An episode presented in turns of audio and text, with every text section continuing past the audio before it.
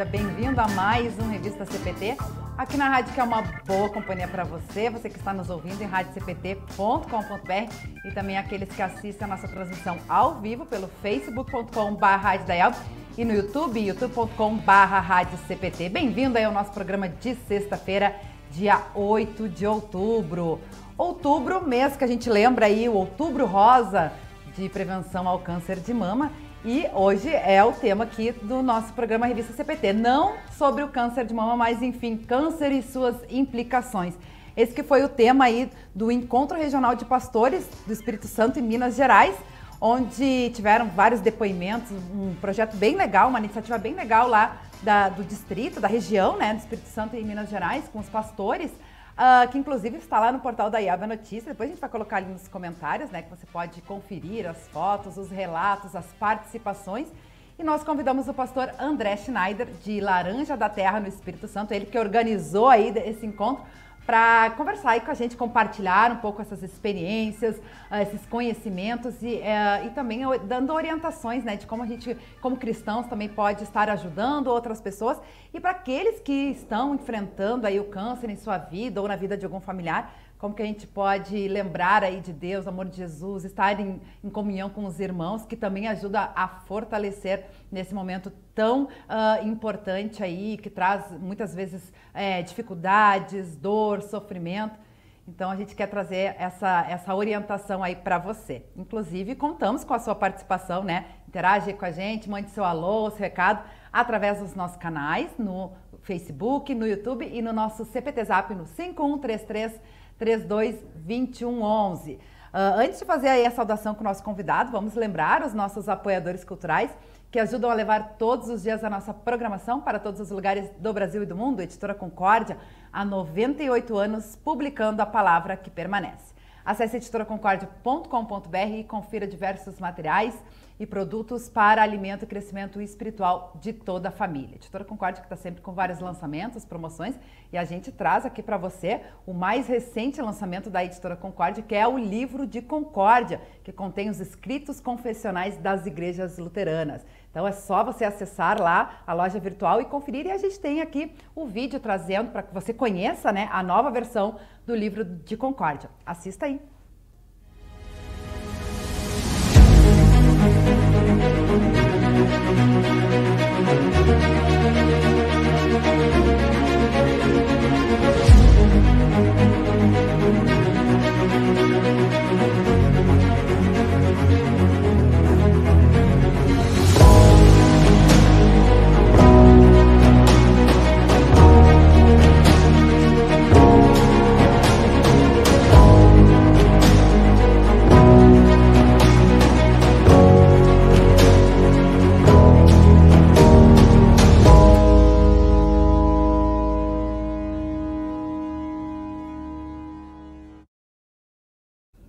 Legal, então é a nova versão do livro de Concórdia em promoção lá na loja virtual editoraconcordia.com.br de 123 por apenas R$ 86,10. Então, fica a dica aí de um ótimo presente para você, para sua família, também para os pastores, enfim, um produto bem legal, né? Também contamos com o apoio cultural da Hora Luterana, trazendo Cristo às nações e as nações à igreja. A Luterana que tem vários projetos, livretes, inclusive eu tenho aqui em minhas mãos um dos livretes que ajuda também um pouco no nosso tema de hoje, né? Esperança e consolo enfrentando o câncer de mama. Tem vários livretes da Hora Luterana que podem auxiliar também nesse momento, inclusive um projeto bem bacana que é o vivenciar.net, né, onde também é, a Hora Luterana produziu um material aí especialmente para o Outubro Rosa, que você pode, que pode estar ajudando também as nossas igrejas, né, as pessoas a encontrarem essa fé, esse fortalecimento aí na palavra de Deus. Fica a dica aí, vivenciar.net.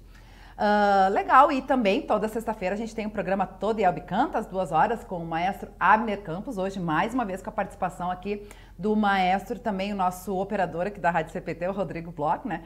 Continuando aí, é, falando sobre os hinos do cancioneiro Lá Vai ao Senhor. É isso, Rodrigo? Uhum. É isso aí. Então fica a dica, né? Acompanhe duas horas da tarde no horário de Brasília, na Rádio CPT, a rádio que é uma boa companhia para você. O pessoal já vai participando, mandando seu alô, seu recado, daqui a pouquinho a gente vai fazer a saudação aí com a nossa audiência. Mas vamos lá então, né, uh, fazer a saudação com o nosso convidado de hoje, pastor André Schneider, de Laranja da Terra no Espírito Santo. Voltando aqui mais uma vez a programação da rádio, eu me lembrei, acho que a última vez que você esteve aqui com a gente foi para cantar, e foi numa sexta-feira, foi para cantar aí, trazer uh, sobre a, a banda Sãos e Salvos, né, pastor André? Bom dia, bem-vindo mais uma vez. Bom dia, bom dia Luana, bom dia a todos aqueles que nos ouvem. Você falou da Hora Luterana, vou deixar aqui a, o quão importante foi para mim esse livreto aqui, que é esse que você divulgou, né? Mas é, agora com um novo nome, é, eu recebi de uma pessoa que é muito especial na minha vida, a Silmara Schneider, que também enfrentou um câncer, e um dia antes de eu começar a minha quimioterapia, ela me deu este, este livrete aqui, né? E ele me fez muito bem, me ajudou muito. Então, a Hora Luterana, ela sempre atende aí a vários, né, é, vários segmentos, e esse, em especial, para mim, foi de suma importância. Né? Com certeza. É uma gratidão, uma gratidão muito grande estar aqui. É, obrigado pelo convite. Né? E que Deus abençoe o nosso momento aqui e o nosso papo. Amém, amém. Que legal que você trouxe aí e mostrou esse livrete, porque eu estava procurando esse livrete e não encontrei aqui, pastor. Eu encontrei esse, né, do, do Outubro Rosa. Mas com certeza, né, a Hora Luterana que possui diversos sobre, né, diversos assuntos. É, recentemente a gente trouxe também aqui um, um, um, lançamento que é o livreto Insatisfação, pastor Fernando Ruff, né, conversou aí com a gente sobre isso, porque nesse tempo de pandemia também, né, a gente vem trabalhando várias, várias questões nesse sentido. É esse trabalho magnífico que a Hora Luterana desenvolve aí, principalmente em capelania hospitalar, né, por isso que a gente sempre traz e tem né, esses conteúdos, uh, assim como os devocionários, que a gente volta e meia também fala que os devocionários 5 minutos com Jesus, Castelo Forte, que também auxilia muito nesse, nesse trabalho que é tão importante da capelania hospitalar, né? Você trouxe aí esse uh, depoimento dessa pessoa que levou o livro para você, que foi uma das participantes desse evento, né? Uh, que vocês falaram aí sobre o câncer e suas implicações. Como eu comentei no início do programa, a gente colocou lá na notícia do portal da Eva, mas eu queria que você explorasse aqui um pouquinho com a gente, compartilhasse com a nossa audiência, né? Como é que surgiu essa ideia, né? Qual, qual o conteúdo que foi abordado, enfim, faça um pouquinho para nós sobre uh, essa, esse programa aí do, do Encontro de Pastores com essa temática. Então, a, ao passar pelo câncer, é, eu, eu fui muito auxiliado e fui muito amado muito amado pela minha família, muito amado pela minha paróquia Trindade, a quem eu tenho uma gratidão profunda. Né? As pessoas, eh, os meus congregados me amaram de uma forma ímpar, né? E conversando com a própria Silmara Schneider, eh, ela viveu uma, uma realidade diferente da minha, onde ela encontrou muitas pessoas que viveram toda a quimioterapia, todo o processo e não tinham ninguém por elas. É, absolutamente ninguém. E, e eu senti, é, depois dessa conversa que eu tive com ela, ela já faz palestra já há três anos, não sei identificar muito bem quanto tempo, a necessidade de poder é, mostrar o quão importante é ter alguém por perto. É, na hora do tratamento, na hora do diagnóstico, enfim, a quimioterapia assusta qualquer pessoa. E aí, o coordenador do, do curso, que é o pastor Jarbas Hoffman, ele certa vez comentou que estava difícil é, conseguir palestrantes para a data sugerida, né? E eu é, me coloquei à disposição. Falei: olha, eu tenho uma ideia, eu passei por uma situação, eu gostaria de compartilhar. Acho que se, se vocês acharem que é válido, eu me coloco à disposição. E aí começou a, a, a surgir como idealizar né, o projeto, como elaborar o projeto, como realizar o projeto. Então, antes de mais nada, eu preciso destacar que é, tudo aconteceu não por obra minha, mas porque eu tive pessoas que me auxiliaram. Né? A Silmara Schneider foi uma, o pastor Ordilei Linaus é, também me ajudou, né? Ele, ele assim falou sobre a ótica de quem esteve ao lado de uma pessoa com câncer, né? A sogra dele teve câncer, ele esteve comigo também, me auxiliando. O pastor Adelar é, falou nessa ótica daquele que cuida de pessoas que têm câncer, e o pastor Adelar é uma pessoa extraordinária, né? E, e eu falei assim na ótica de quem viveu o câncer, né? Então, é, o tema, por exemplo, da minha fala foi é, experiências vividas relacionadas com a vida de Ezequias, especialmente o relato de Isaías 38. Então eu falei como alguém que viveu a doença, né, e me baseei lá na, no relato de Isaías 38. E acho acredito que nós conseguimos atingir o objetivo, que um dos objetivos que eu tinha em mente era fazer com que nós pastores, nós pudéssemos nos abrir e falar das nossas dores sem nenhum receio, né, sem nenhuma culpa. É, inclusive, foi tratado que é, nós não iríamos gravar o evento, né, é, a fim de que as pessoas tivessem essa liberdade de abrir o seu coração. Né? Porque a gente passa, às vezes, por, por situações tão complicadas e, e, e nós, pastores, assim, nós não, nós não temos, assim, às vezes, com quem compartilhar isso, né? E até entre nós, pastores, há uma Infelizmente, há uma dificuldade né, de se compartilhar uma coisa com um colega pastor, algo que eu também quero é, desconstruir na nossa igreja, né? Eu acho que isso é muito importante, pastor, porque volta e meia a gente comenta aqui, né? As pessoas às vezes têm a visão do tipo, ah, pastor não tem problema, né? Não tem dificuldade, uh, né? Tá sempre pronto, preparado para levar esse conforto para as outras pessoas, essa palavra de ânimo tudo mais, mas pastor também é um ser humano, né? Também é falho, também é pecado, também passa dificuldades, também enfrenta câncer, né? E aí eu acho que é, é muito importante a gente trazer isso, né? E como você falou, às vezes, como o pastor ele está sempre preparado para ser aquele apoio para as outras pessoas, às vezes ele não encontra esse apoio, né? Eu queria que você falasse um pouquinho sobre isso, e especialmente, né, sobre a sua vivência com câncer, né? Porque como é, imagino, por ser pastor, né, ter, uh, estar sempre já deve ter uh, vivenciado, né, experiências de outras pessoas, ter ajudado outras pessoas levando é, essa palavra, esse conforto e tudo mais.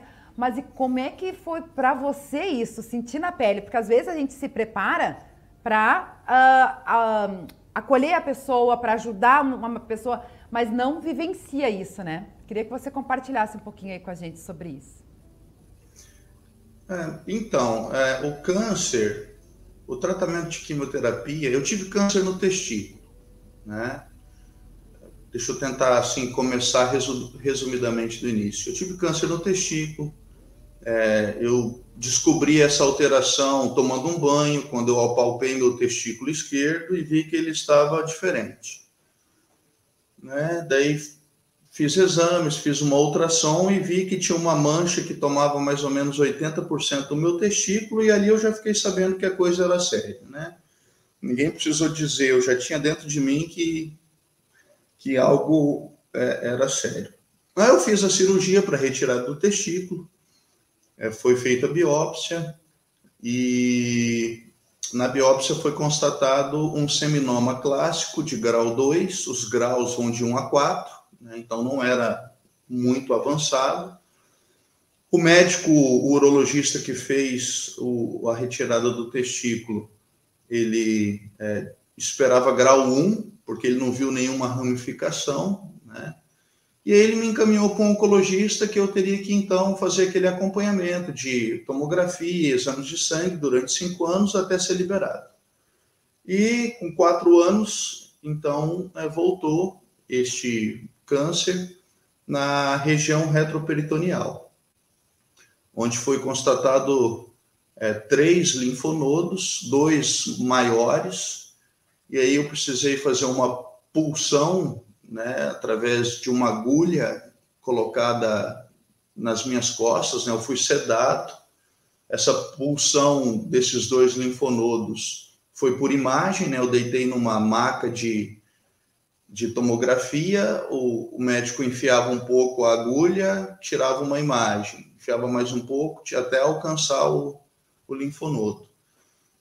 E aí foi feita a biópsia, depois foi feito um exame imunohistoquímico, porque a biópsia não ficou muito bem detalhado, aí demorou mais um tempo e então ficou diagnosticado né, a reincidência do câncer. E eu precisei passar pelo processo de quimioterapia que começou dia 4 de fevereiro de 2019. E esse período foi complicado, né, de espera, talvez foi o período pior, porque a espera é, ela angustia, né? E foi um período longo, de dia 6 de novembro até 4 de fevereiro, então foi um período muito complicado. A ansiedade do que, que vai ser, se vai ser mesmo, se não vai ser, se vai precisar fazer quimioterapia, se não. E o período de quimioterapia também foi muito complicado, né? Porque a quimioterapia ela não só mata aquilo que precisa, mas mata aquilo que não precisa, né? E eu tive todas as reações de quem faz quimioterapia: enjoo constante, é, perda do paladar, né? O paladar fica assim, tipo metálico, né? Você não pode. Tudo que você tenta comer, você tem que comer com, com garfo e colher de, de plástico, porque o metal atrapalha. E tive momentos muito difíceis, assim, especialmente o segundo ciclo. A dinâmica do meu tratamento era uma semana cheia, de segunda a sexta, e duas vazias, né? Foram quatro ciclos. O segundo foi muito complicado, muito difícil, onde eu, em, em cinco dias, assim, eu, eu perdi quase seis quilos, porque durante esses cinco dias eu comi é, dois biscoitos de água e sal e duas peras. Foi tudo que eu comi em cinco dias. Então eu posso dizer que eu senti aquela dor da fome na barriga, eu sei o que, que é isso, mas ao mesmo tempo não conseguia me alimentar. E a partir disso eu eu fui muito cuidado, como eu falei no início. A minha família esteve comigo o tempo. A minha esposa é uma pessoa que que segurou a barra, né? Ela, ela foi uma guerreira, né? Ela, assim, comigo, com os meus filhos, nós na casa do meu pai, da minha mãe, e ela foi comigo em todos os, os, os todas as quimioterapias, né? Todas as sessões. E a partir daí eu fui construindo essa visão de, de, de, estar ao lado daqueles que precisam. Então eu tenho pessoas com câncer aqui na minha paróquia, Infelizmente, por ser uma paróquia no interior, eu não consigo atender da maneira como eu gostaria, porque muitas vezes essas pessoas elas não ficam aqui, né? Elas saem, ficam em Vitória, em casa de apoio, casa de parentes e tal. Mas a minha ideia é assim estar muito perto dessas pessoas, né? Acolhê-las e, e, e, e, me colocar no lugar delas. E eu acho que elas enxergam em mim, assim como eu enxergava na Silmara, quando eu falo alguma coisa, ela, elas percebem que eu não falo assim sem conhecimento de causa. Eu falo porque eu já vivi aquilo, e isso eu enxergava na Silmara, né? Então, quando ela me falava é, algumas coisas, eu, eu eu consegui entender o que ela falava porque ela falava como alguém que viveu aquilo. E ela foi Esse uma é pessoa um que me ajudou né, muito. né, pastor? Não que, não que, uh, claro, toda palavra de um pastor ela vai trazer esse, essa força, né, esse, esse consolo, esse conforto também. Mas o vivenciar isso tem a sua, tem o seu diferencial, né? Porque a, as pessoas elas acabam buscando um pouco de, de identificação, né?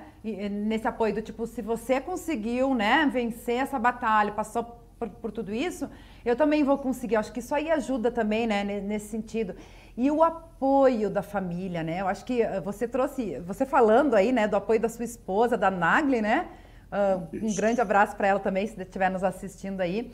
Uh, da, da, sua família, o, o, pastor Nivaldo, seu pai, né? O, o pastor uh, Felipe, que é seu irmão também.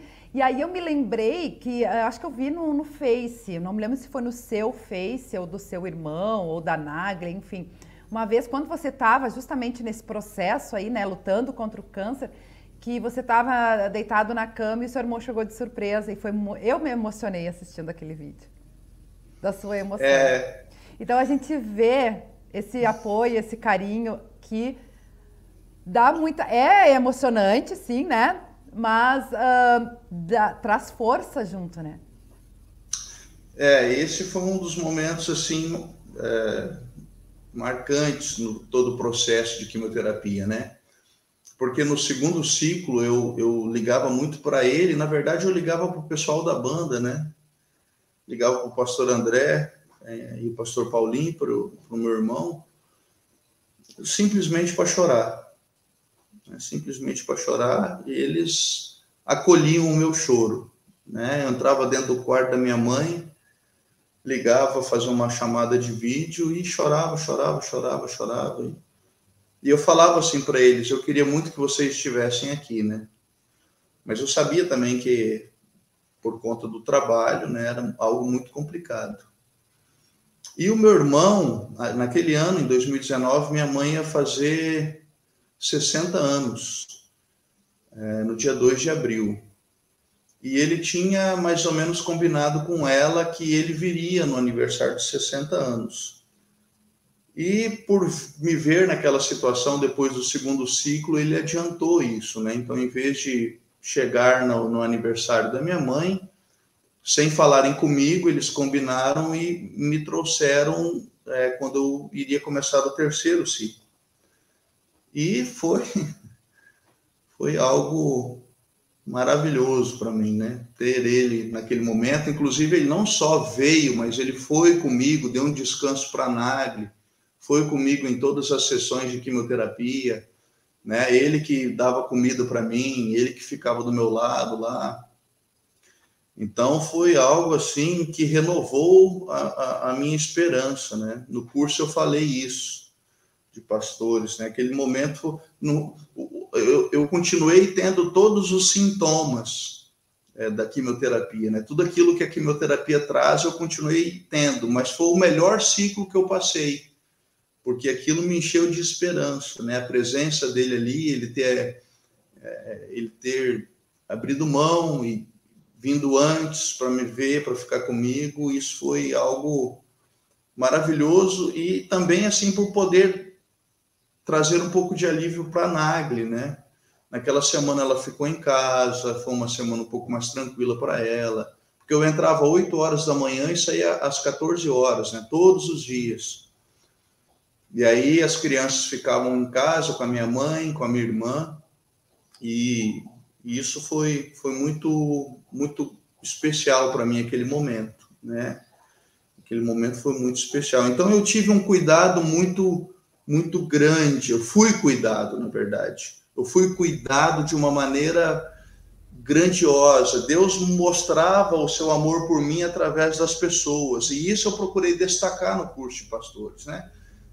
Acredito que muitos pastores, né, parecem que nós somos obrigados a ter uma palavra sempre. E, e o meu enfoque foi exatamente o contrário. Eu acho que a gente não precisa ter uma palavra, a gente precisa estar perto, estar junto, né? Porque tem coisas que você não tem o que dizer. Você você pode estar ao lado, sofrer até junto, se colocar um à disposição. É, até porque cada um sabe a dor que, que carrega, que passa, né, né, pastor? A gente costuma dizer, ah. cada um sabe onde o sapato aperta, né?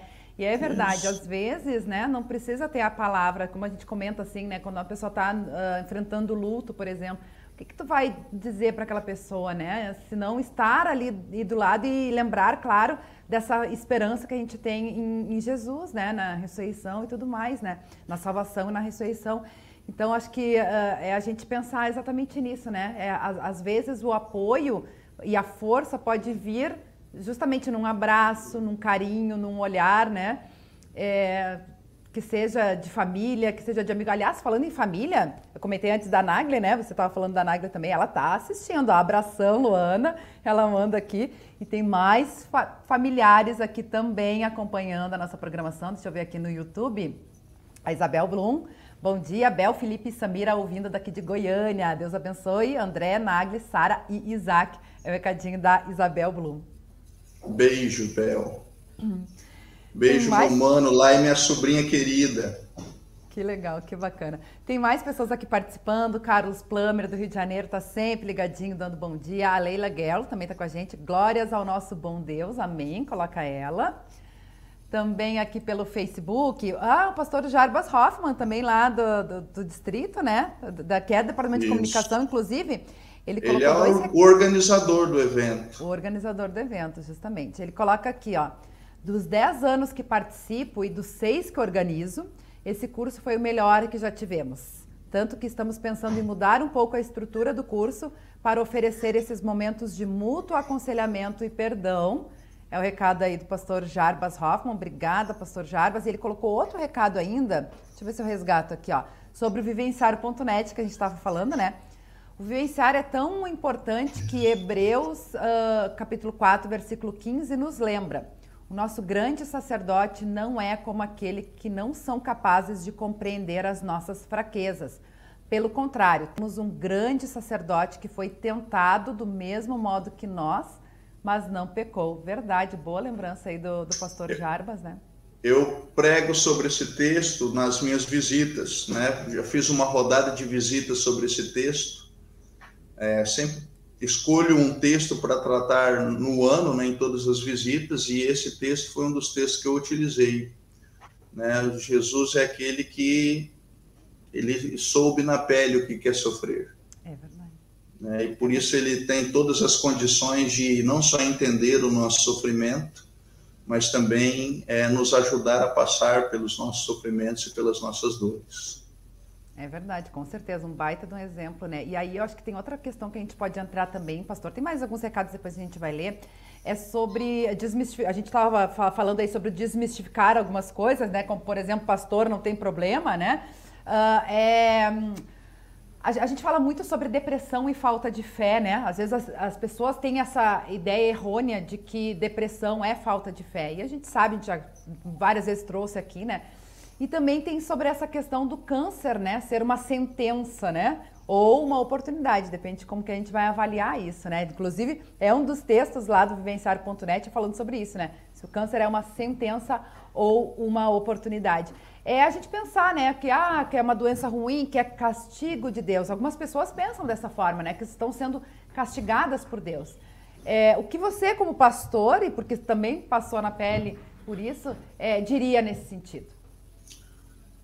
É, eu acho que se eu ouvisse alguém falando isso, eu ia dar uns tapas na pessoa.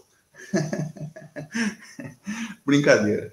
Né? É, entender isso de uma forma que Deus está punindo alguém é, é de uma lei tão severa né? E, e, e, apresentar um Deus tão terrível que, que pode matar a fé de alguém. Né? Então, eu, eu tenho um cuidado enorme para dizer que é, nenhuma doença, nenhum problema é castigo de Deus. Isso tem que ficar muito claro. Né? Mas eu tenho que dizer que é, nós nos perguntamos muitas vezes por quê. Por que Deus isso está acontecendo comigo? E eu acho que não há erro nenhum em a gente falar isso também, a gente é, levar as nossas angústias a Deus e as nossas perguntas a Deus, né? Poxa, Deus, por que que isso está acontecendo comigo? Né? É, não vejo erro nenhum nisso.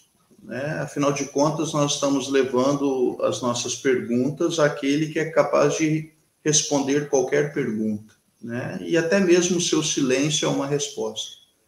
Né? Então, eu procuro sempre é, mostrar que é, algumas situações elas acontecem porque o mundo é pecador, né? Então a causa dos problemas e das dificuldades ela está no pecado, né? E outras coisas, né? Em outros momentos isso depende muito da conversa, né?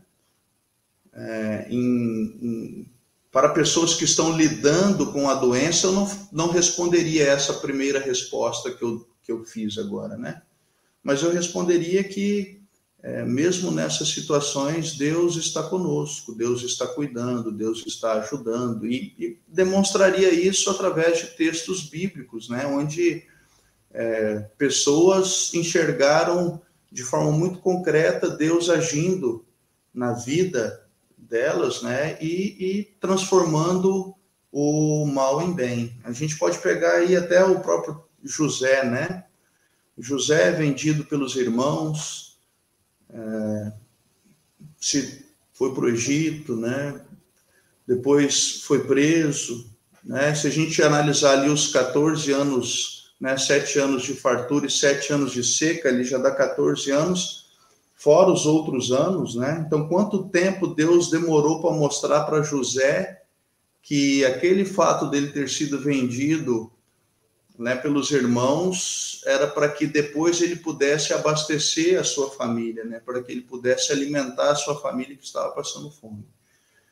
Então, isso é algo que a gente não consegue, é, assim, dizer quanto tempo a pessoa vai levar até conseguir enxergar a graça de Deus em tudo aquilo, o amor de Deus e o propósito de Deus.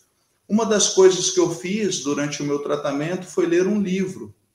E esse livro me impulsionou a falar abertamente sobre isso. O nome do livro é Onde está Deus quando chega a dor, do Philip. E eu li esse livro exatamente nos piores dias né? Se o título do livro é Onde está Deus quando chega a dor, eu lia nos dias mais terríveis.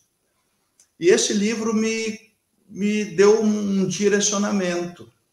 Eu gosto muito do autor, né? Acho que ele tem sempre uma visão muito evangélica de tudo e muito graciosa. Então, eu já tinha lido outros livros do autor.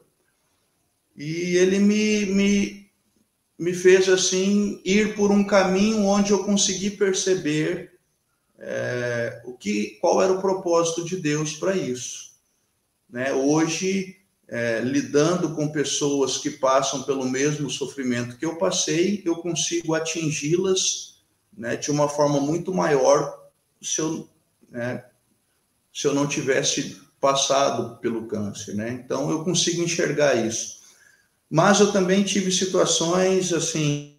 É, eu tô, eu tô saindo, Luana. É, o programa vai até que horas mesmo? Até 11h30? então, então, nós deveríamos assim ter um tempo maior, né? Mas assim, para resumir, né? eu estou saindo de um, de um quadro depressivo. Né?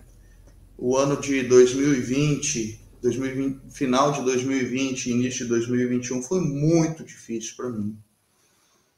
É, e eu cheguei assim a um ponto onde eu estava duvidando daquilo que eu falava no púlpito, né? Mas assim, novamente, é, a minha a minha família, eu tenho teve horas que a Nagli foi o meu pastor, né? Quando eu falei com ela e aí você você vê a minha dificuldade, poxa, eu sou pastor, eu não sou só o marido da Nagli, eu sou o pastor da Nagli. E ter que dizer para ela que eu não estava acreditando naquilo que eu estava falando foi muito doloroso, né? E aí ela ela me abraçou, ela me acolheu, ela falou então eu vou.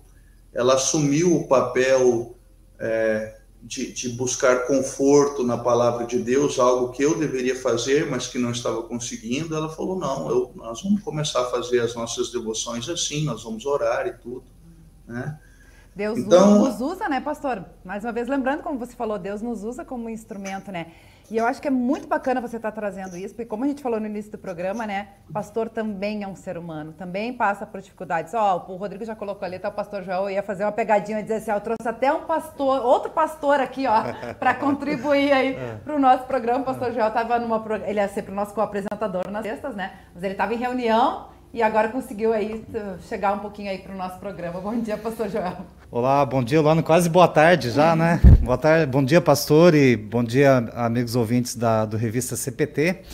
É, como a Luana disse, eu estava participando de uma reunião agora com um projeto educacional da ANEL e da IELB e com a Igreja Luterana do Chile, né? E acabou atrasando um pouquinho nossa nossa saída lá da reunião, mas podemos estar aqui agora. É, é, o pastor falando aqui da, do drama dele aí, da, da questão de momento depressivo e, e ele falou da, da, da, da, relação dele com o câncer aqui anteriormente, né?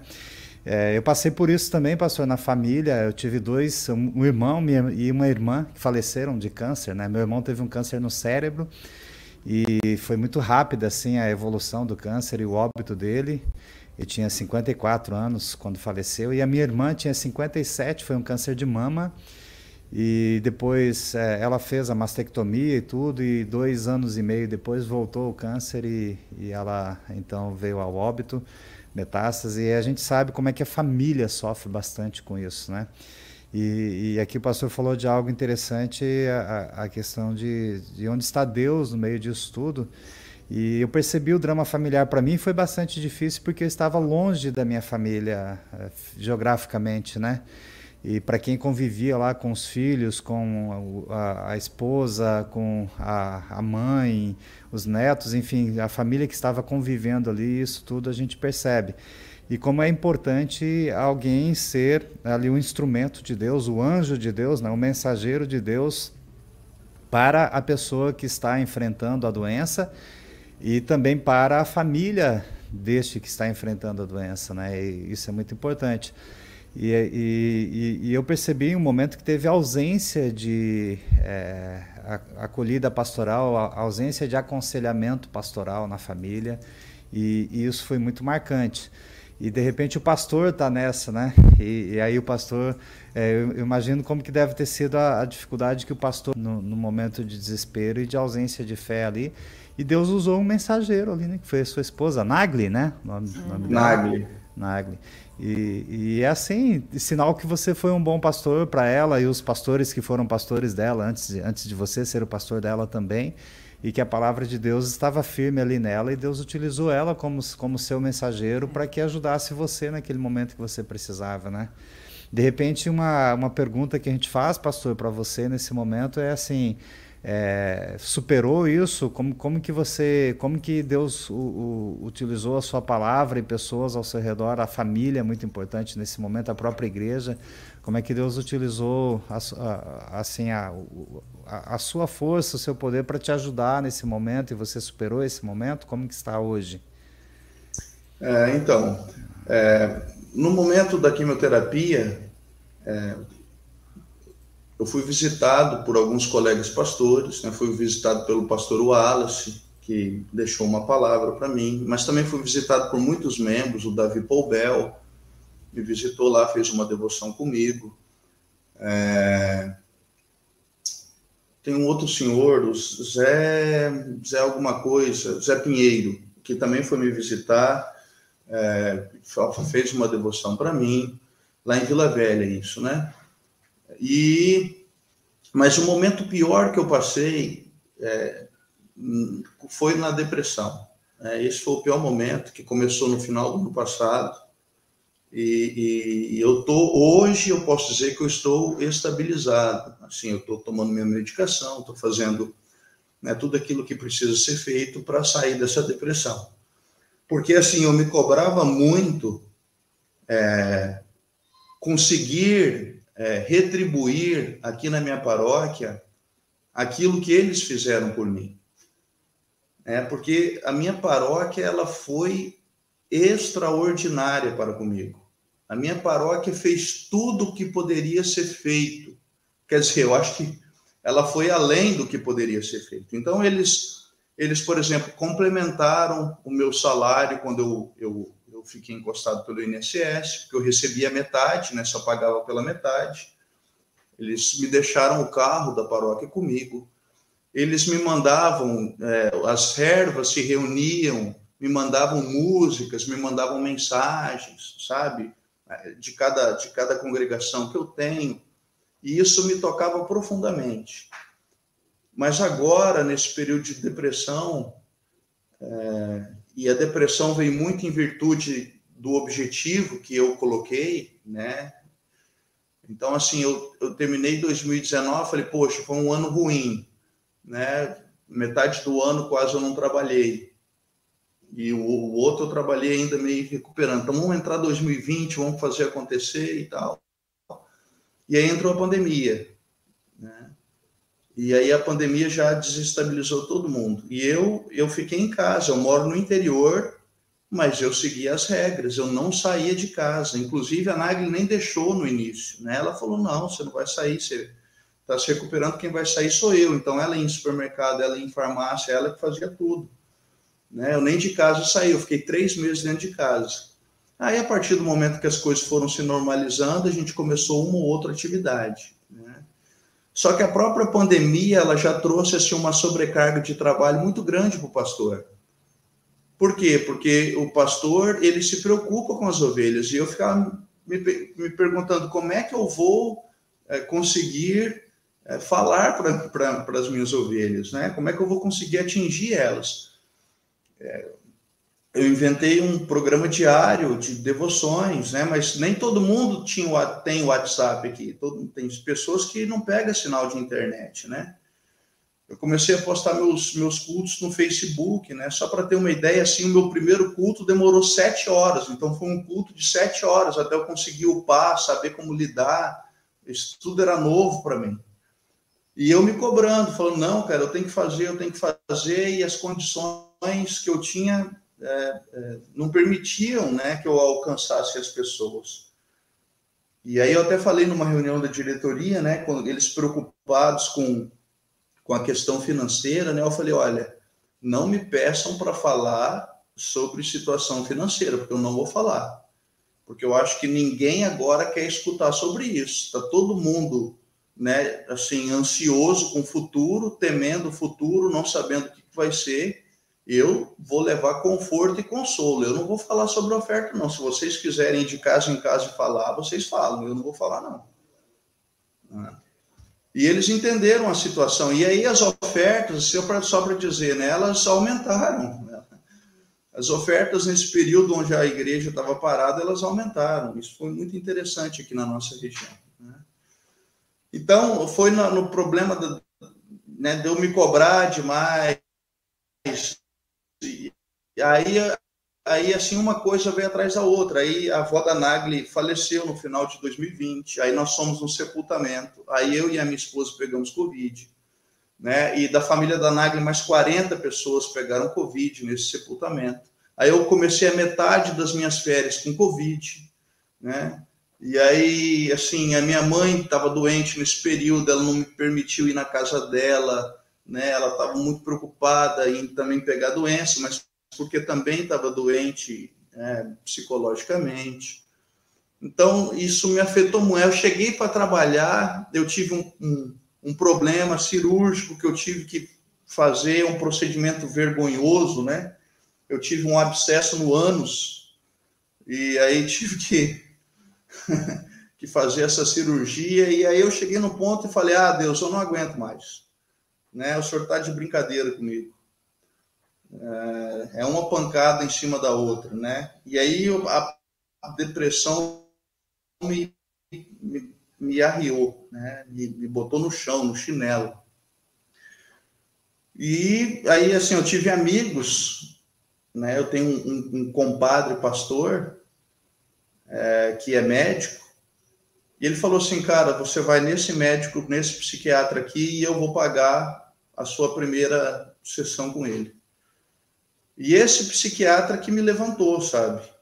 Ele trocou todos os meus remédios, os remédios para dormir, os, os remédios antidepressivos, ele trocou tudo e começou a me, me fazer pensar sobre algumas coisas, né? E, e, me fazer enxergar o processo todo que eu estava vivendo. E aí a segunda consulta já foi meu pai que pagou, né? Porque eu tenho plano de saúde, era 550 reais a consulta e o plano não cobria. Então isso também me afetava muito, porque tinha meses que mais de 50% do meu salário é só com saúde depois do depois do câncer, né? E imagina você trabalhar só com 50% do seu salário. O que, que é isso? Né? E, e, isso tudo me angustiava, né? Isso tudo mexia comigo, né? E essas pessoas colocadas por Deus, elas foram, elas foram Jesus para mim. E isso que eu tentei passar no curso, né? eu tentei passar, olha, gente, é, vamos nos permitir sentir a dor do outro sem ter que falar alguma coisa. E vamos ser Jesus para as pessoas. Porque as pessoas elas vão lembrar muito mais, poxa, aquele pastor ficou comigo o dia inteiro aqui quando meu filho estava sendo velado, do que aquele pastor falou isso e isso. Elas não vão lembrar da palavra. Elas vão lembrar da companhia do pastor ali que teve presente. E eu acho que a gente, como pastor, a gente tem que se permitir isso e dizer: eu não tenho nada para falar para você, mas eu vou estar aqui contigo o, o quanto você precisar. Né? Eu vou estar aqui com você. Porque tem situações que a gente não tem o que falar, não tem o que dizer. Né? A nossa presença ela é muito mais significativa. Eu me lembro, por exemplo, um dia, uma coisa besta. Um dia eu fui visitar é, uma, um menino, uma criança, que estava no hospital em Colatina. Eu era pastor em Baixo Guandu. Estava com a mãe. Quando a mãe me viu, de longe, no corredor, ela começou a chorar. Só por me ver. Por quê? Porque ela estava cinco dias lá sozinha, ela e o filho, sem ninguém. E, e quando ela me viu, ela me deu um abraço chorando e falou: Que bom que você está aqui. Eu não falei nada com a mãe. Ela só de me ver chorou. Sabe? Própria... eu acho que isso. É, a própria presença do pastor ali já, já é um evangelho, né? Que a pessoa se sente acolhida pelo amor de Deus ali, né? E é isso que eu tentei é, passar, é. Né? exatamente isso que eu tentei passar nesse curso. É.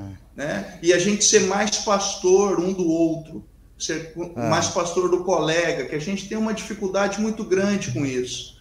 Aí eu fico pensando, se eu não posso confiar num colega pastor, cara, alguma coisa está errado, sabe?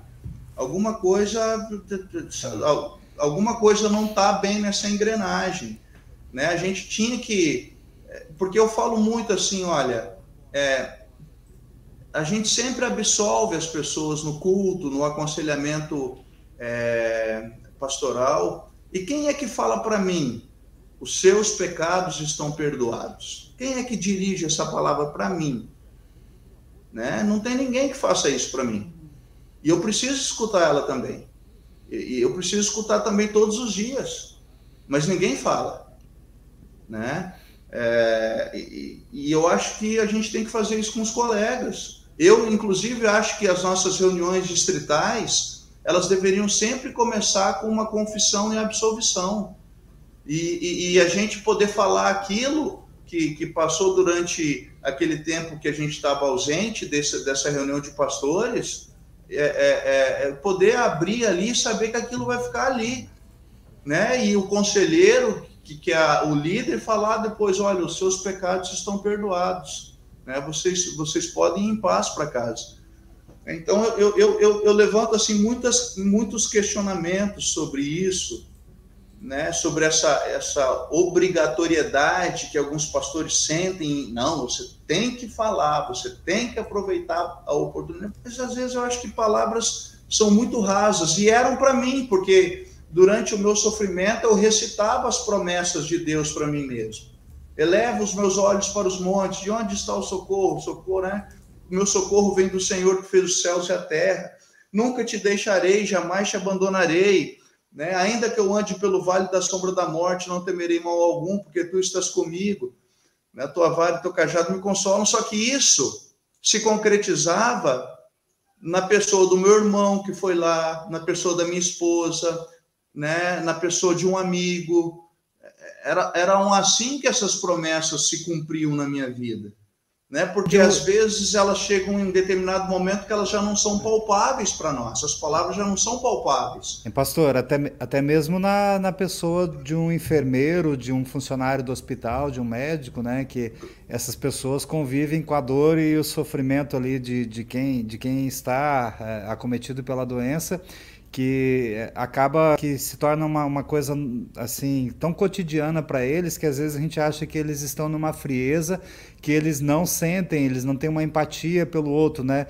E, e o contrário também muitas vezes acontece. Eles estão assim vendo tão, tão de perto a dor e o sofrimento do, do ser humano com essa doença que eles acabam se solidarizando bastante. Eles acabam sendo instrumento de Deus também na vida daquelas pessoas ali, né? Porque é, é, é, muito importante a gente valorizar também o, o, profissional da saúde nesse momento aí.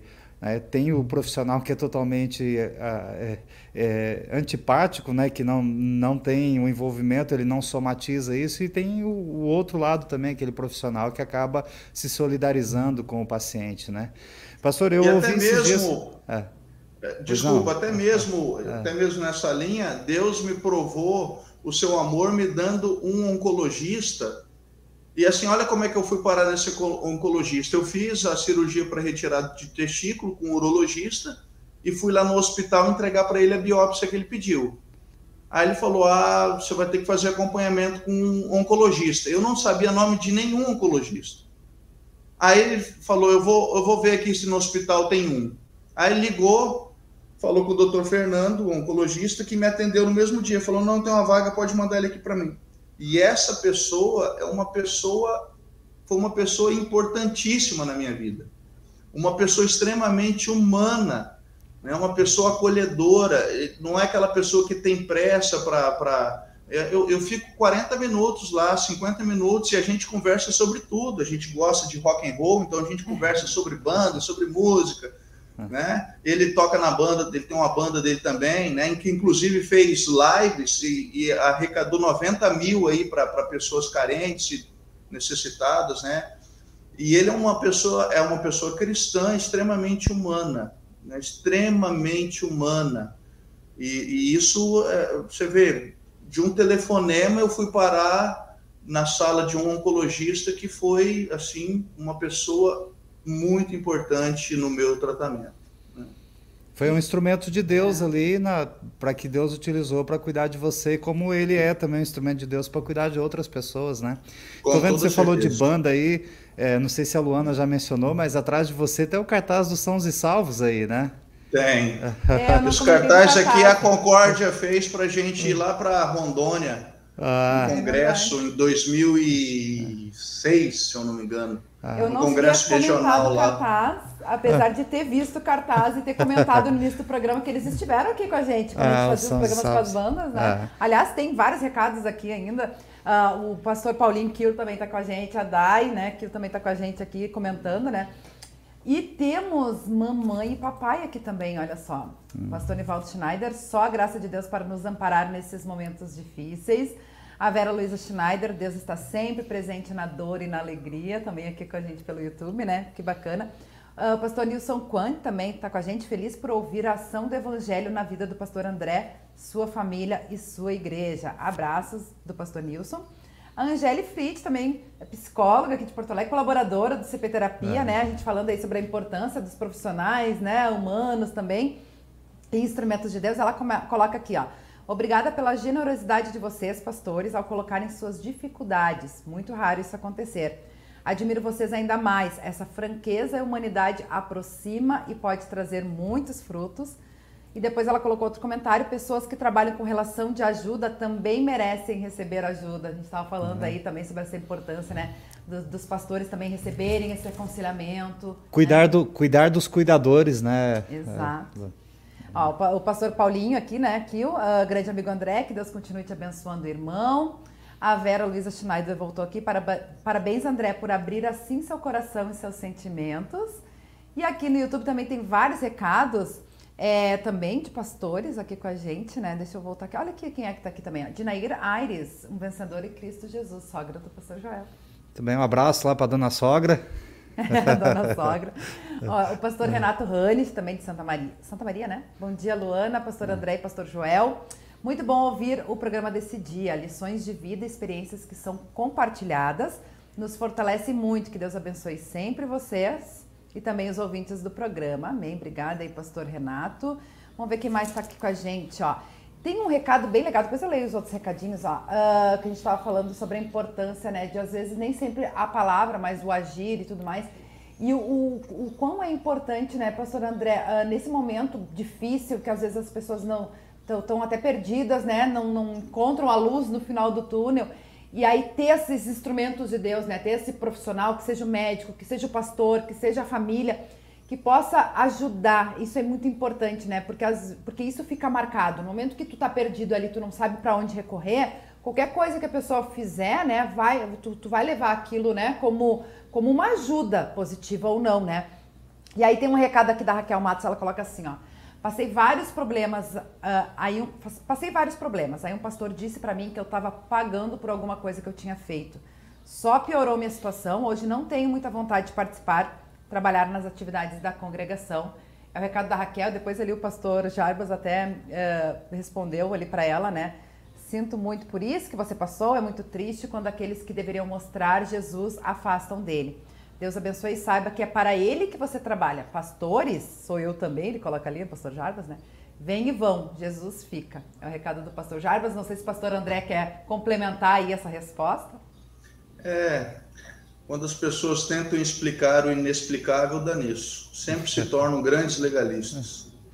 É, a gente não sabe qual a situação dela ali, né? Também não é o momento ali para falar, mas é, se Deus fosse nos castigar é, pelo que fizemos ou fazemos ou deixamos de fazer, nós não existiríamos mais, né? Deus é amor, Ele é, nos trata com amor, com misericórdia, com bondade. E é, a, a, gente tem que ver, às vezes a pessoa que está doente, ela faz a pergunta por que eu, né? Por que comigo? Ou por que com a minha família? Se a gente colocasse nessa posição de vitimização, ou tentar achar por que, que nós estamos assim, é o que o pastor acabou de falar, né? É explicar o inexplicável, porque nós somos humanos, isso é inerente à humanidade, né? A humanidade vai passar por isso, né? É, é, eu vejo assim como que é difícil dentro de todo esse relato do, do pastor aqui a, a gente é, é, viver aquela a, aquele versículo que diz assim com a força que Cristo me dá eu posso enfrentar qualquer situação né? nos momentos de, de alegria de, de vida de celebração é muito fácil a gente glorificar a Deus né? daí quando vem os momentos difíceis né é, da depressão ou do câncer é, ou de outras doenças e, e, tudo mais, né? Agora a gente vive um momento pandêmico e muitas pessoas morrendo com a Covid. Como é que a gente vai enfrentar isso não tendo forças para enfrentar, né? E a gente tendo fé em Jesus. E aí vem o infeliz lá e diz assim, isso é porque falta fé, né? É. Né? Nada a ver, pessoas com fé passam por problemas também, né? Eu acredito que quem tem fé ainda passa por maiores dificuldades, né? Porque as provações, as privações e, a, e as tentações sobrevêm aos que têm fé, né? E, e, é muito fácil a gente abandonar a fé nesses momentos aí, ou o que o pastor falou aqui da questão do legalismo, né? A pessoa está precisando ouvir o consolo, o evangelho, e vem lei e de, usada de forma equivocada, muitas vezes, que afasta e não agrega, né? Pastor, eu, eu ouvi um relato, eu não participei do curso ali no Espírito Santo, né? É, mas a gente tem bastante amigos pastores aí no Espírito Santo e colegas pastores, e teve um pastor que participou, ele está aí no Espírito Santo já há mais tempo, então ele já participou de vários cursos de aperfeiçoamento que aconteceram nesse mesmo molde do, do que você é, é, participou ali. Teve outros é, profissionais também da saúde que falaram, outros pastores que compartilharam seus dramas ali. E esse colega pastor, que é, que é seu colega pastor aí do Espírito Santo, também falou que foi o melhor curso de aperfeiçoamento que ele já participou. É, inclusive, é. tem comentário aqui nesse. É, ele falou que foi o melhor curso que ele já participou. E, e, eu vejo assim que a gente está vivendo um momento muito de muita carência de afetividade, muita carência assim, a gente precisa compartilhar as nossas experiências difíceis, né? É, compartilhar as nossas dores também, compartilhar como que Deus nos ama e cuida de nós, apesar de nós, apesar do nosso sofrimento e tudo.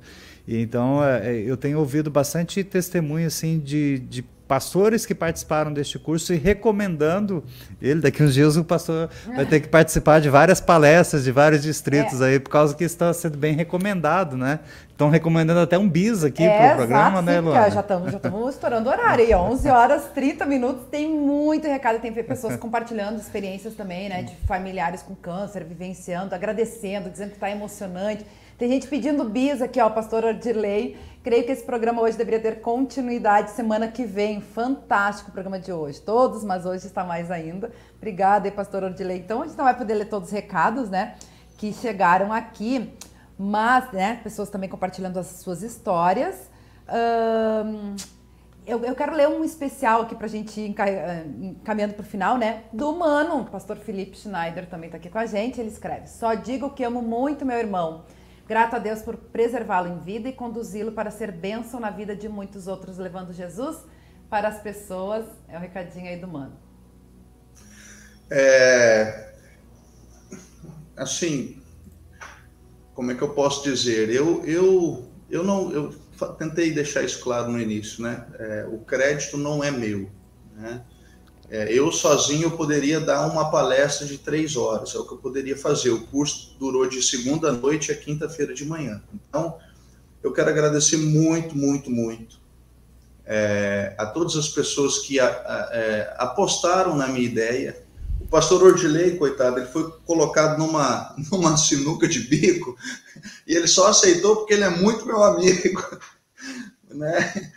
E, e, aceitou, né, o convite. O pastor Adelar, a Silmara Schneider, o, o, o meu oncologista, que também é, fez por videoconferência, o, o, o, pastor Jackson Coelho é, também fez por videoconferência e, e, e deu o seu relato, né? Então, assim, é, isso só, só aconteceu porque houve parcerias. Né? Eu não conseguiria ter conteúdo para falar três dias e eu acho que eu já, já era indigno né, de falar três horas. Né? Assim, foram duas semanas, as duas semanas finais, é claro, que daí eu sentei para escrever, porque até então era só leituras, né? Foram, assim, extremamente angustiantes. Mas, assim, é, deixar bem claro que o maior beneficiado de tudo isso fui eu.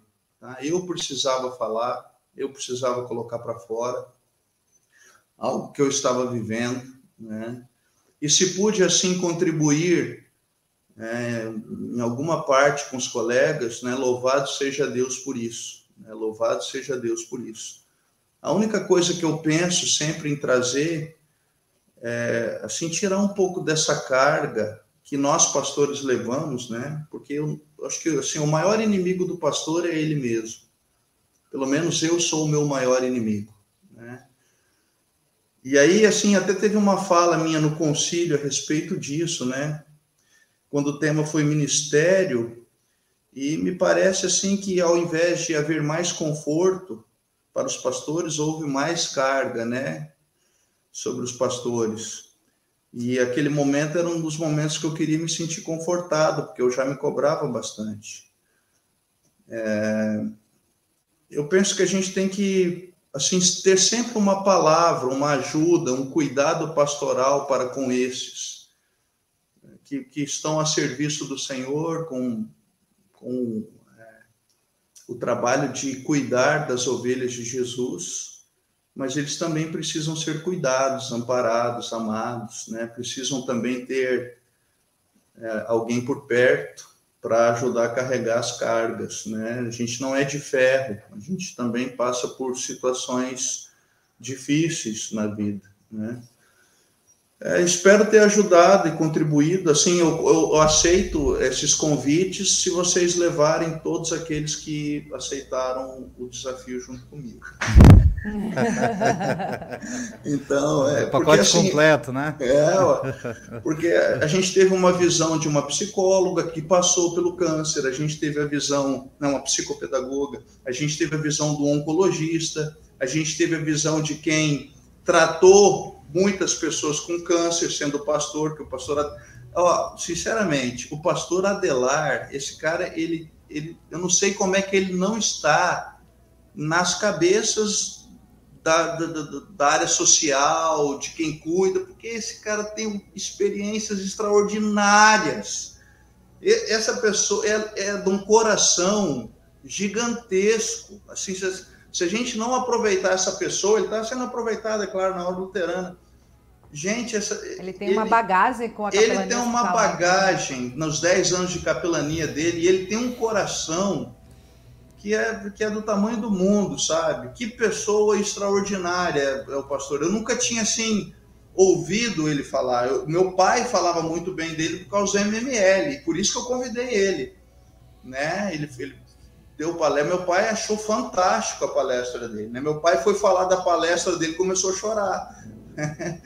então, é, aí eu falei, não, então eu vou chamar essa pessoa, se ele tem, assim, tanta bagagem de, de, lidar com pessoas que viveram com câncer e que passaram por situações complicadas, né? não só o câncer, mas, mas outras doenças, ele tem que estar presente. Ele aceitou o desafio e ele é uma pessoa extraordinária, né? O, o Jackson Coelho é uma pessoa também que tem, olha, se você olha para ele, né? Você não diz que ele tem câncer e que ele está fazendo um tratamento que não sabe se vai dar certo. É outra pessoa assim que tem que ser muito bem aproveitada pela igreja. Né? Eu, quem dera eu assim ter a autoestima desse, desse, desse rapaz aí. Né? Ele é uma pessoa. Para começar, ele começou contando uma piada, né? Ele disse que é o pastor mais velho da IEL porque ele é 100 anos. Ele fez uma cirurgia onde ele retirou o ânus dele. O cara consegue brincar com isso, né? então, é, ele tem uma facilidade assim de se comunicar. É enorme, tem uma visão muito positiva das coisas, né? Então são pessoas que eu recomendo assim entrarem em contato. E antes de mais nada, eu sei que o nosso tempo é, já acabou. É, eu queria trazer um relato do meu filho ontem. Ontem, antes de ontem, é, eu recebi a visita do conselheiro pastor, do conselheiro do distrito, pastor Roberval, que eu sou imensamente grato a ele porque ele foi o pastor da minha paróquia na minha ausência, e eu tenho uma gratidão profunda pelo pastor Roberval Ribete. E aí tem uma pergunta lá para os filhos: qual é a maior alegria e qual é a maior tristeza no lar? E eu nunca tinha conversado sobre isso com Isaac. E aí, quando o pastor Roberval perguntou para ele, Isaac, qual foi o seu momento mais feliz no lar, aqui na sua casa? Ele respondeu assim: quando o meu pai terminou o seu tratamento. Olha só que nós nunca tínhamos falado isso com ele. Ele falou quando meu pai terminou o tratamento. E qual foi a maior tristeza? Quando a gente ficou sabendo que o câncer do meu pai tinha voltado. Né? É... O meu filho, ele, ele, ele é uma pessoa extremamente é, emotiva, sabe? Ele é, ele é extremamente carinhosa, é, carinhoso, na verdade, né? E, e nisso a gente vê aquelas pequenas coisas, né? O tanto que ele também sofreu, né? o tanto que a Nag sofreu. No curso a gente falou um pouco sobre isso, né? Também tratar dos familiares, né? Daqueles que estão ao lado de quem é, vivencia o câncer, né? Porque eles também estão sofrendo, também estão passando por dificuldades, né? E a gente procurou incentivar isso, né? Cuidar não só do, do doente, mas também da família doente, o quanto isso é importante. É, a gente fazer como pastor, né? Nós, nós trabalharmos como pastor também nisso, né? Então, eu tenho uma admiração muito profunda pelo meu filho. Meu filho é, é um coração gigantesco. E a minha filha também, a Sara. Eu queria mandar um beijão para os dois, o Isaac para a Sara, e dizer assim que eles são, né, eles, o Isaac e a Sara, são os maiores presentes que Deus deu para mim e para Nag. Né, são os maiores presentes que nós temos. Né, e agradecer muito pela esposa que eu tenho, que é uma pessoa inabalável. Eu a chamo de magnânima. Ela é a magnânima, porque ela é benevolência em pessoa. ela é benevolência em pessoa. A gente, eu, Isaac e a Sara aqui, a gente chama ela de magnânima. Né? Muito bem. Tem gente comentando aqui guerreira. Guerreira. Guerreira Nag, o guerreiro pastor. Pastor, deixa um abraço aí para o filho, para a filha, para a esposa. E um abraço para você também, que Jesus continue cuidando e abençoando de você e que você continue sendo um instrumento nas mãos de Deus para que outras pessoas sejam consoladas com o Evangelho. É, citou aí que o teu pai mencionou o pastor Adelar, conhecendo ele do MML, né, o programa Missão Ministério Liderança, que o Adelar também participou, seu pai também participou. A Daiane Kiel fez um comentário ali, né, incentivando os pastores a participarem do programa MML, que é uma bênção para a igreja. Fica o convite aí para o pastor e a, e a Magnânima aí participarem do, do programa MML. É, o ano que vem é, nós vamos iniciar uma nova turma, se, se Deus assim permitir. Fica o convite para que o pastor possa participar também do programa e, e que as congregações incentivem e, e, invistam aí na participação de seus pastores no programa Missão Ministério e Liderança. Luana, chegou o fim do nosso programa. Eu sei que é, teríamos assunto aqui, tem pessoas que querem para a parte 2 e tudo mais, né, pastor? Muito obrigado pela sua presença aqui no programa Revista CPT. Que Deus te abençoe aí. Luana? É isso aí. Obrigada, pastor Joel. Obrigada, é. pastor, mais uma vez por estar com a gente. Lindos seu testemunho, né? Você poder compartilhar aqui com a nossa audiência, a gente fica muito feliz. Tem muitos comentários lá, depois se você puder olhar ali, né, e responder, porque tem vários que é para você mesmo ali no Face, no YouTube, que a gente não vai ter tempo de ler. Mas que Deus continue abençoando ricamente aí você, a sua vida, seu ministério, a sua família, e que continue sendo uma bênção para tantas pessoas, viu? Eu que agradeço e assim eu coloco, me coloco à disposição, tanto para aqueles que estão ouvindo, né, podem contar comigo, entrar em contato. Eu sempre digo assim, eu tenho é, dois ouvidos não tão bons quanto eram, porque a quimioterapia ela, ela deixou né, marcas na minha audição, eu acabei perdendo um pouco da minha audição, mas eu ainda é, consigo ouvir. Então, se existem pessoas aí que estão precisando falar com alguém, né, podem contar com os meus dois ouvidos. Eu não vou ter resposta para tudo, mas eu prometo ouvi-los com muita atenção e com muito carinho. estou sempre à disposição da igreja para o dia que precisar, né, é, de, de, de, ter alguém que, que possa falar sobre esse assunto. Eu me coloco à disposição da igreja para poder ajudar naquilo que for possível. Um abraço para vocês. Amém, amém. Obrigada. Obrigada, pastor Joel, mais uma vez. E a nossa querida audiência também sempre participando, né? E fica o convite para que você continue acompanhando a nossa programação ao vivo, duas horas da tarde, programa todo e Abre Canta com o maestro Abner Campos e também o maestro Rodrigo Bó, também é operador aqui na rádio, né? Continuando aí a série sobre hinos do cancioneiro Louvai ao Senhor. Um abençoado final de semana a todos, feriadão, agora conselho diretor, né, pastor Joel? Estaremos aí na reunião do conselho diretor. É, dia das Crianças também temos aí, né, no meio do feriado. Então, um feliz e abençoado Dia das Crianças, todas as crianças, aos filhos do pastor uh, André também, do pastor Joel também, né? Que todos possam. O pastor Joel não vai poder aproveitar tanto o Dia das Crianças com o filho, que vai estar trabalhando, né? Mas tem é. depois é. a sequência, né? Tomara que a reunião termine no dia é, 11, né? Porque a, a, previsão é iniciar amanhã às 9 da manhã e terminar no dia 11 à noite. E há o, agendamento de uma sessão para terça-feira de manhã, dia 12 de manhã, se porventura não vencer os assuntos até na segunda-feira à noite. Então, na, na terça de manhã haverá uma uma, sessão ainda do conselho diretor. Então tomara que a gente consiga vencer todos os assuntos até na segunda noite, né? Para termos o feriado ali na terça. É Abraço para vocês, que Deus abençoe. Deus, feliz dia das crianças. Valeu.